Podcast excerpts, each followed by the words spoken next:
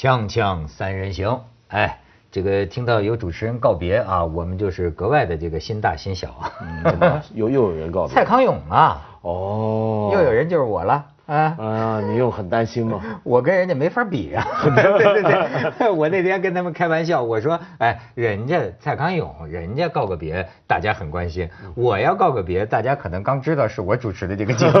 有这节目啊？康熙来了，这很火嘛？康熙来了太火了，真的是很火。不过他那个告别的话，我觉得讲的挺好。嗯，康永真的是很有才的人。嗯，他好像写了一句话，他说这个，因为你们你会长大。所以康熙来了也要告别。嗯，他说的话总是那样的，很有有啥内幕味道？这个节目为什么会停？我觉得没不知道，真的不知道。有内幕吗？你知道吗？我知道，我说说看。我我说出来啊，嗨，我不能说。真有啊！待会儿广告不不不不是不是这个事儿，我跟你说，很很多时候你这个这个同行要支持，不能添乱，对吧？我还是说这个康永哥的这个这个事情，哎，他这个呃告别了之后引起很大这个反响，咱们可以先看看照片，嗯，OK，你看这小 S，然后你再看看下边，呵，这一对儿啊，真的是。嗯，哎，小 S 的胸是这样的吗？我没平常没注意 啊，你很注意这个。这是最近的一次道歉事件，就是说好像因为节目里出现了一个绕舌歌手吧，大概是有对大陆人不敬的一些言辞，节目组也是很郑重的这个呃道歉。不是我我是说啊，这个你看这个蔡康永他，我原来就认为小 S，你还别说，可很多人觉得小 S。多俗多干嘛？我一直觉得小 S 是个天才。对对，小 S 是个天才，很厉害，真是一直被模仿，从未被超越。因为要不说什么叫原创啊？一个人呐，你也用不着跟在人屁股后头，因为天降下这么一号来，就不会有第二个。嗯，所以就是这个小 S，你比如说干我们这行的，就是他这种反应啊，他这种这个这个机敏，他这种什么啊，好像厉害了。对，包袱都是小 S，可是呢？你知道，再细看，你就会觉得这个蔡康永啊，他像个空间。哎，或者说那天你知道，我我我我我想我我想我想起一什么了？他们就说这个成人用品呢，嗯情趣内衣，对吧？我看到一个评论，我不是给你泛黄啊，我觉得很很很有角度的一个评论，就是为什么女性性感，嗯，穿上情趣内衣。你就会觉得格外性感呢。他有一个很有意思的比喻，说啊，这个情趣内衣啊，就像是一个镜框，嗯，就是你要人单纯的一个身体一丝不挂呀，其实衬托不出来。你明白吗？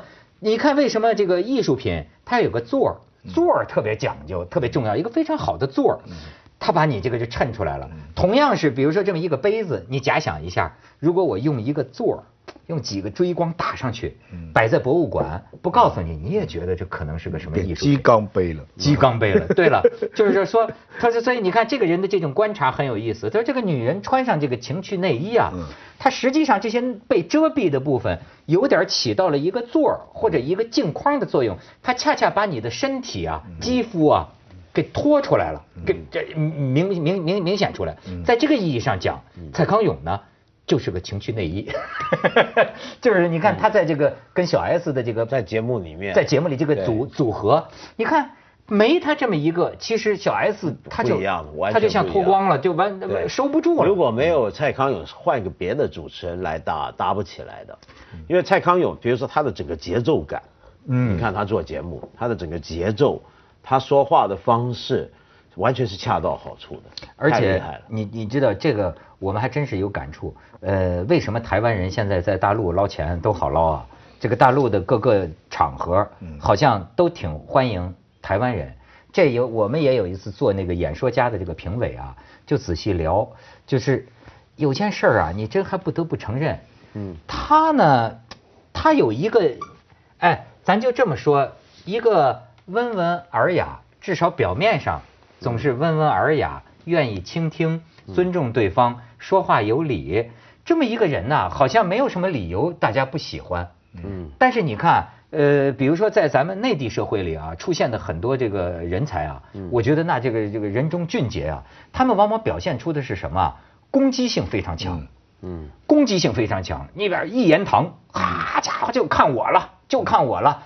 有的时候啊，其实有的时候我甚至感觉到这个呃大陆人的这个这个这个才能啊，嗯嗯，他一点不不弱于台湾人，甚至还更高。无论是个知识界还是文化界还是什么，讲知识、讲学养、讲才能，总量也大，总量也大。对，但是他这个范儿啊，往往是一种任我行，舍我其谁。所以像这样的，你看。有的时候啊，不知道把 把你放哪儿，但是像这个有一些台湾来的朋友，你就总感觉到啊，他呀放哪儿都挺相宜，因为他没有太强的侵略性，他没有太强的冒犯性，他也不跟你那个恶言相向，他也不他这样的人其实啊，就是淘汰到最后是很好用的。嗯，你明白我说的意思吗？我懂你说什么，对，的确是这样。嗯，我觉得。嗯，那种感觉是什么？其实我觉得大陆，呃，你刚刚说有才华的人那种攻击性啊，有时候他也不叫攻击性，怎么讲？就是你总觉得他今天是要出来，要有个场子清空了给他，他站上去，他来耍一段，他来表演，他来作秀的。嗯。但你觉得像蔡康永他们这一类型的人，他不像是今天要搭个台给他，他来作秀。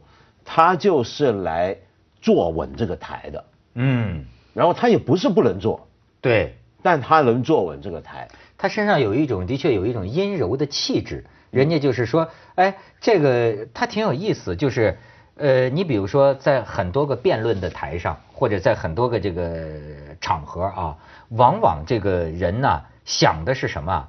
怎么样突出我自己？对。甚至是像咱们有些时候经历过斗争年代的人，他可能带来的习惯就是怎么着，不是东风压倒西风，就是西风压倒东风。我如果不把你压下去，怎么能显出我来呢？所以你看，经常是这样。但是你像这个蔡康永，甚至不要说蔡康永，梁文道，我就觉得后来我听说很多人很喜欢文道做嘉宾，我发现呢，他们的理由总是说，不是因为不是因为文道的说，而是因为文道的不说。哎，我觉得这个也很有意思，就是说很多人就讲说文道很多时候说，哎，别人一说话，哎，文道就是这样很认真的这么在在听，就他他愿意倾听，愿意呃跟人这个沟通，就好像有那么一种啊，也不单是听，呃，而是不想。我们以前讲过这个上海话讲的不想。哦，上海话，他只是在那儿不想，不想有好多重不同的意思了嘛，哎，对不对啊？有有有沉默，嗯，有好吧，所以 对吧？有有有让你去说吧，有抗议，嗯，有各种各样的声音。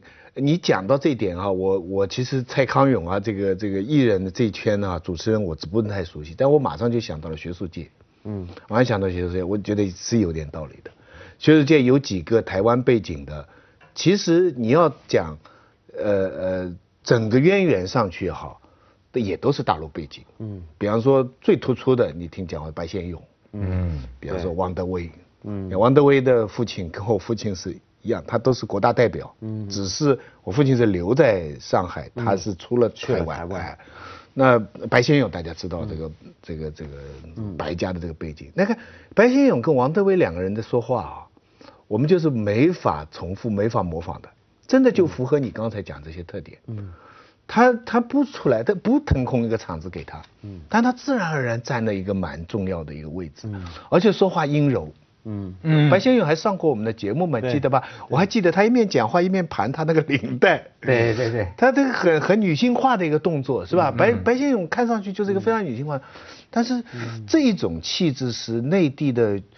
学者、作家，内地学者、作家，真的就像你说的，成就可能也非常高，对，也非常好。但是那个范儿就不一样，哎，是不是就是因为我们这个革命斗争的这个环境造成的？我我在想这个东西。所以那天我我就跟你说，有个 访问那个台湾的那个老干部，他最后得出来的结论就是，共产党都是急性子，国民党都是慢性子。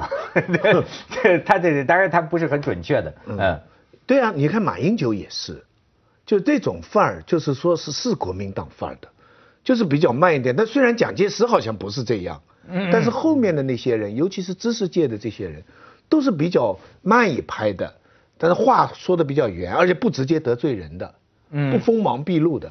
哎，共产党也有很多这种的，周恩来呢？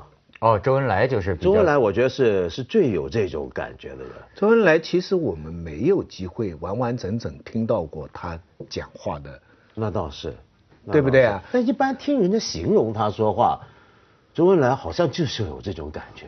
呃，待人接物，他给人这样一种印象是。但是呢，在很多的回忆录里，你仍然能发现他性情的一面，对，他这个急性子的一面。他到底比如说放过炸弹，喝茅台酒喝二十五碗呢？他有的时候他能够在红军长征的时候，的路路路路经遵义地区，他这个人其实我老觉得，越是周恩来这样的人呢，内心当中啊，他这个性情是非常强烈的一个人。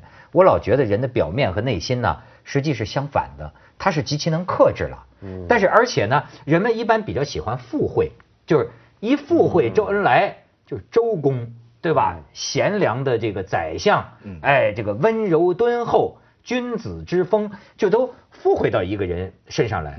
你像这个呃临临终前那么痛苦，这个邓颖超就觉得他有有有有话要说啊，就觉得憋了一肚子话要说。觉得武豪的事情就是就是一直到，而中国的元帅那些最高的军事将领最忠于的是他。嗯，跟他最有渊源，所有什么聂荣臻啊、叶剑英啊、刘伯承啊，什么都是跟周恩来最有渊源。对呀，所以这个是周恩来是个非常复杂、非常复杂的。当时邓颖超就跟他说：“说你就说出来吧，你有什么话你就说出来吧。”啊，周恩来就是紧紧咬、紧合双唇呐，紧紧咬双牙，到死一声不吭。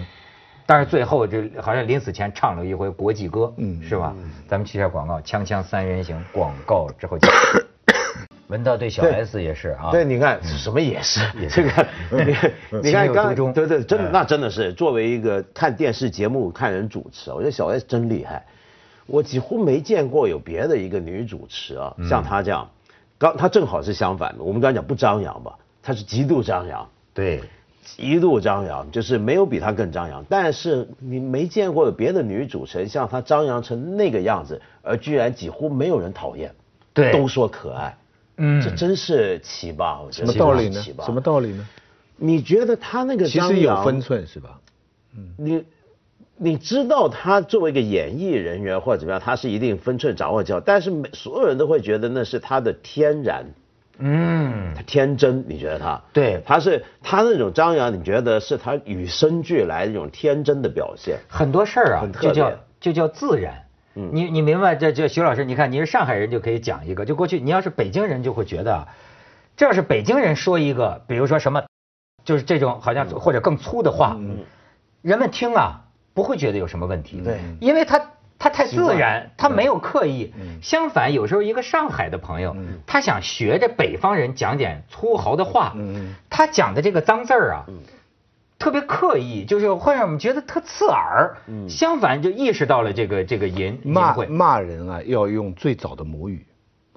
你隔了一种语言啊，你这个骂人的话的分寸掌握不好。对，所以这个意思常常传的吧。我有一次参加一个非常严肃庄重的一个论坛，都是教育部啊、北大的教授在上面讲话，中间听得比较闷，我就上厕所，正好碰到陈丹青，我们两个人一起在。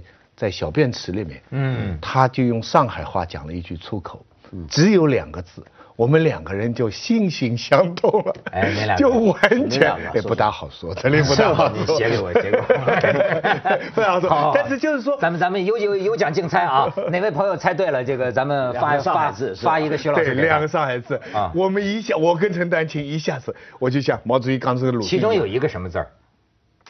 讲其中一个字儿，供大家竞猜。其中一第一个是“港”，啊，港啊，港就傻的意思啊，港啊，后面那个字嘛，行，这大概有奖竞猜啊，奖金那个五万美元。照你这么讲呢，我就觉得小 S 是什么情况？他就像是一个，对他来讲，在台上这么做这个节目，就像是他用母语在说粗话。嗯，哎，你就觉得就 就那么自然，而且就是就是就是他就是这一个。你知道，你看文学创作上经常在讲啊，你知道现在就中国人复制模仿成风，不以为耻，反以为荣，只因为是只讲票房收益嘛。可是我又觉得啊，就是有的时候。纵眼看天下的这个人物，你知道吗？经常有那种历史学者会感，就今天的社会没有什么可观的人，就或者说，比如说，就像就是都是一些精致的利己主义者，所谓就一个个出来的差不多一个范儿，在人生的一些选择面前差不多一样。相比之下，反倒是古时候传奇里边，我们经常看到一些性格怪异。哎，你像这个画画，还有这个扬州八怪，对吧？甚至你比如说这八大山人，据说是要不给这个这个财这个富贵人家画画，最后给人关起来，他能在人家厅堂里拉大便，这等这些一些所谓名士吧。当然我不是说小 S 跟这没什么关系，我的意思是说，他就是这一个，谁也别想学，越学越越肉麻，越学越恶心，因为这一个的意义就像是天上的掉下来的一个天上掉下个小 S，他这个让你觉得啊。宛若天然，就是它的银，你看上去啊是很银，对，它的银和它的骚不脏，对，它不脏，它像个小小女孩像个。所以这里有一个问题了，那就是说，如果有些人他在注意这种叫我们刚才讲的修养或者范儿这个事情，那是应该尽情的表现自己呢？还是应该多吸取别人的长处呢？就是应该有意识的去想呢，还是应该不应该去想呢？我认为啊，我就是天才论。我觉得那个感觉啊特别难拿。嗯，就是小 S 一定也是极聪明的人，在这么多年的主持生涯中，一定也听到过很多反馈，他肯定也在调整自己的这个分寸，这是一定的。但是他本质上的一种东西，对，他他有。咱没有，你像我想当，对吧？我得去 行啊，我也那，所以所以我就觉得，而且咱不要光说这个啊，我现在就是你像你讲小 S，我讲蔡康永，我还跟你讲，就是说我我最近不是最不是最近了，我一直都爱看郭德纲的这个相声。嗯，你像哎，郭德纲，当然我说这个话，我不知道相声界能不能有一致意见啊，各有偏好。我真是觉得郭德纲也是。祖师爷降下来的一个，嗯，一个一个怎么说呢？是天才，给相声加个油添把力的一这么一个人。嗯那个相声，我以为他现在干这么多别的事儿，相声必定退步了吧，无心创作了吧，甚至别的事儿更赚钱。嗯，但是我觉得人一直创作，而且真的挺可乐的，就是挺，我觉得他相声挺好，而且他他的你看，而且就是说在今天这个年代啊。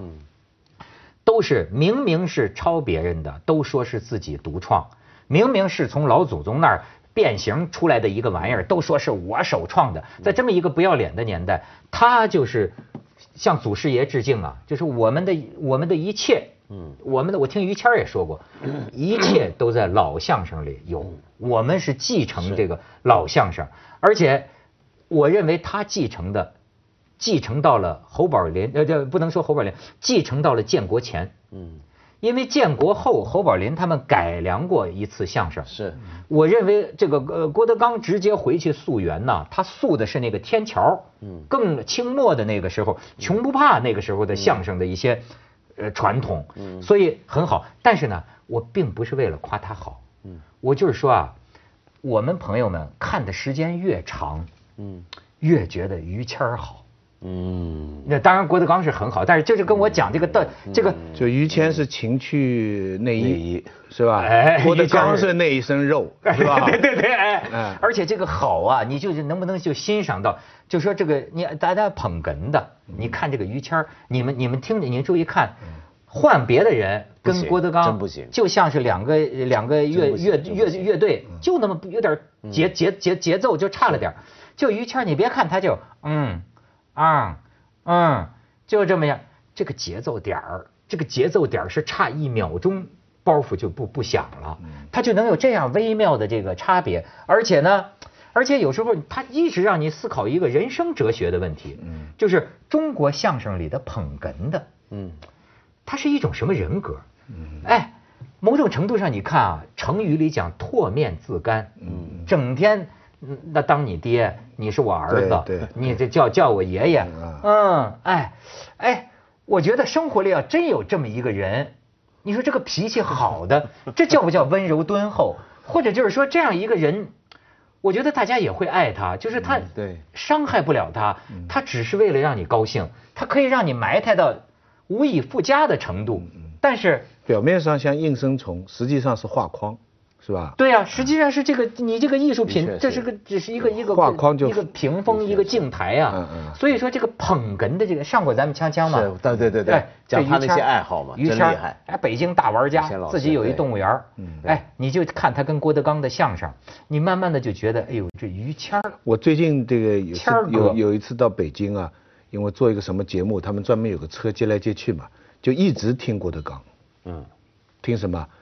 呃，前面两百米左转，第二个红绿灯右转，就那个地图啊报的。嗯，哦，对对对，他录音的嘛，听了两天三天，全部是郭德纲。那个导航哦，那你们那个导航真喜欢，我还听过是林志玲导航。对，林志玲导航更要命，就是半夜开车的时候，林志玲导航说。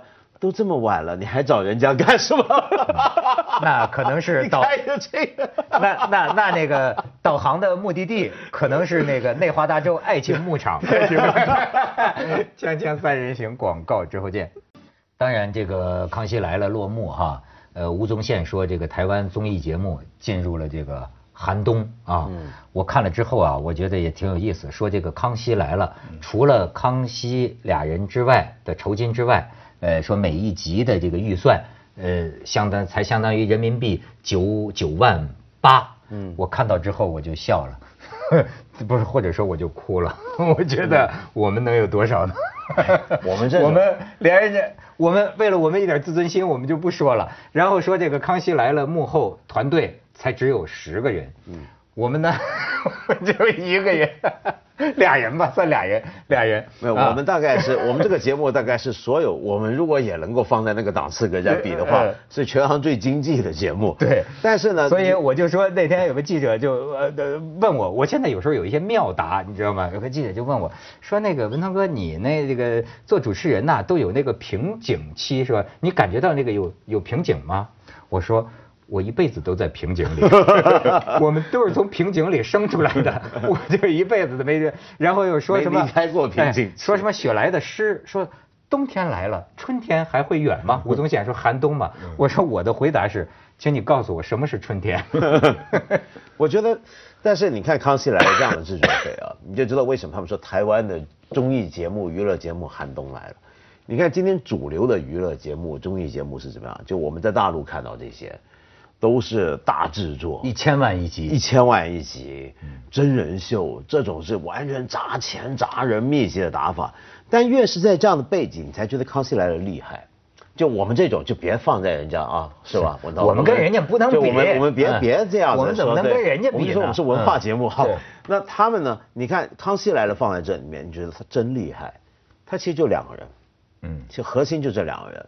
他没有什么很复杂的制作、复杂的机位、人啊、剧本、真人秀，他用两个人把节目做到那样的档次、那样的一个收视，我觉得是没办法复制。